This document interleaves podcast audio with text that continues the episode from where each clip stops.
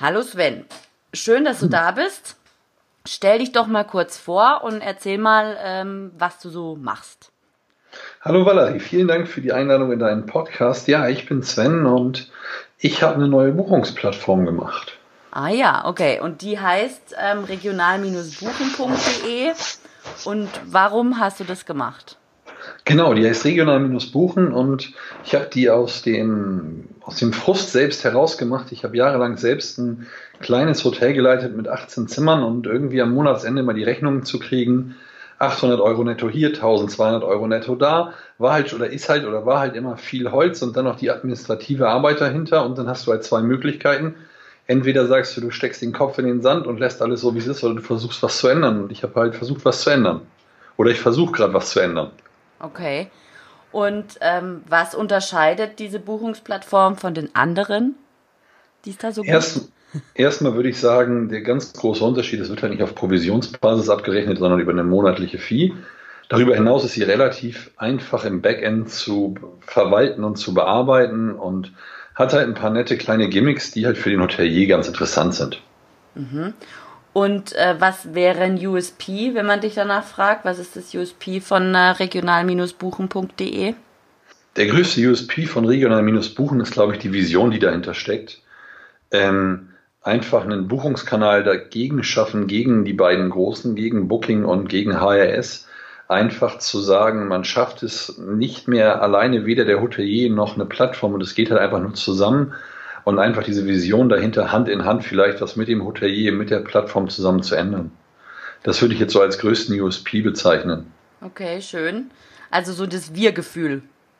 Genau, das Wir-Gefühl. Und der Hotelier braucht halt, halt auch keine Angst zu haben, dass er die Buche oder die, die Gäste auf den Buchungskanal von Regional-Buchen schickt, weil es gibt halt keine Provisionszahlung und wir haben eine WBE mit da drin, die du halt auf deine Webseite mit einbinden kannst, die du auch in Facebook mit einbinden kannst, die wir auch stetig weiterentwickeln werden, die halt bei anderen Anbietern alleine wesentlich teurer ist als das, was wir im Monat an monatlicher Fee haben möchten, mit Bereitstellung der Plattform, mit Bereitstellung der WBE, mit Bereitstellung der Rabattfunktionen und was Regional-Buchen alles sonst noch kann.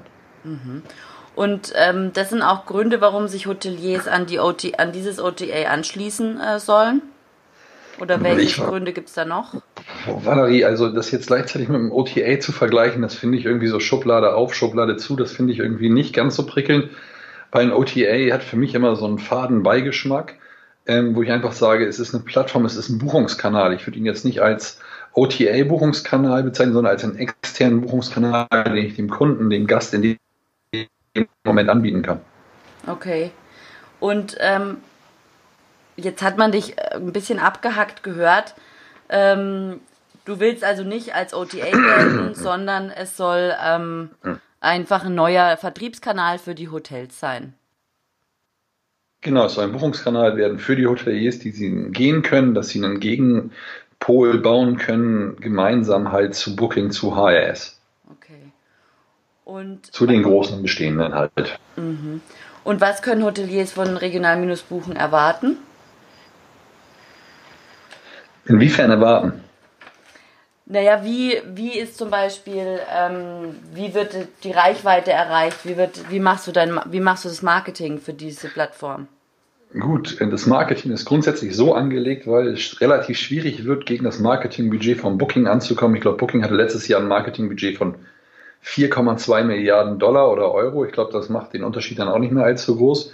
Also das schaffst du kaum eigentlich. Und deswegen ist halt der Ansatz zu sagen, mit dem Hotelier gemeinsam, wie halt über die sozialen Netzwerke, wo wir halt sagen, wir verlosen Hotelgutscheine von unseren Hotels, wo wir halt Reichweite mit generieren wollen. Wir wollen halt über Content kommen, über ein bisschen lokalen Content, halt so ein bisschen dieses Airbnb-Feeling mit aufnehmen ähm, und dadurch halt kommen und dem Hotelier auch sagen, hier pass auf, du hast hier Drucksachen, also zu, zurück zum klassischen alten Print, leg ihnen die Rechnungen bei, hab keine Angst, deinen Gästen neuen Buchungskanal zu zeigen. Mhm. Und kann man über die Plattform auch ähm, Tagungen buchen? Gibt es das auch schon? Also Tagungen wird in absehbarer Zukunft folgen. Wir sind jetzt halt dabei, dass wir gerade ausrollen, gerade fertig sind und programmieren und wir haben noch ein Revenue Management Tool für die nächste Zeit noch angedacht, was noch hinterherkommen soll. Und dann kommen die Tagungen relativ zügig. Okay, und ähm, welche Channel Manager sind angeschlossen? Channel Manager sind gar keine angeschlossen bis jetzt. Wir haben eigentlich schon Gespräche geführt mit Kultus und Kultus sagt von sich aus, wir können die, Anschau die Anbindung selber gerne programmieren, was aber ein wahnsinniger Programmieraufwand ist. Und wie ich jetzt gesagt habe, wir warten lieber, bis wir die kritische Masse an Hoteliers zusammen haben, ähm, dass Diers und äh, Kultus sich von selbst bewegen und die Anbindung schaffen äh, wollen auf Druck der Hoteliers. Also liebe Hoteliers, wenn ihr da mitmacht, gerne bei eurem Channel Manager anrufen und sagen, ey, ich will eine Schnittstelle haben und vielleicht auch mal das böse K-Wort in den Mund nehmen. Ähm, und dann lieber das Geld, was wir sonst jetzt in die Channel Manager investieren, lieber in die Plattform investieren, lieber da in die explizite Weiterentwicklung zu stecken. Da denke ich, hat der Hotelier mehr von und wir am Ende des Tages auch, wenn man da jetzt mal drei, vier, fünf Monate vielleicht wieder klassisch, so wie, wie es früher war, die, die, die Kontingente manuell pflegt, was aber mit regional-buchen relativ einfach im Backend ist. Ah, da beantwortest du mir schon äh, meine nächste Frage, nämlich wie der Hotelier die Daten pflegt.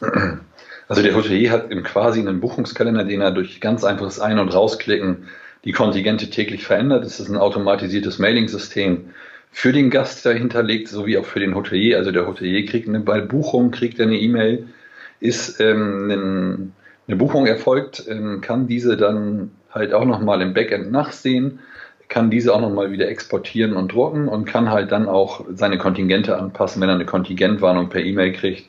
Moin, lieber Hotelier, dein letztes Zimmer ist gerade weg oder dein vorletztes Zimmer ist gerade weg. Wenn du Lust hast, passt doch bitte das Kontingent wieder an.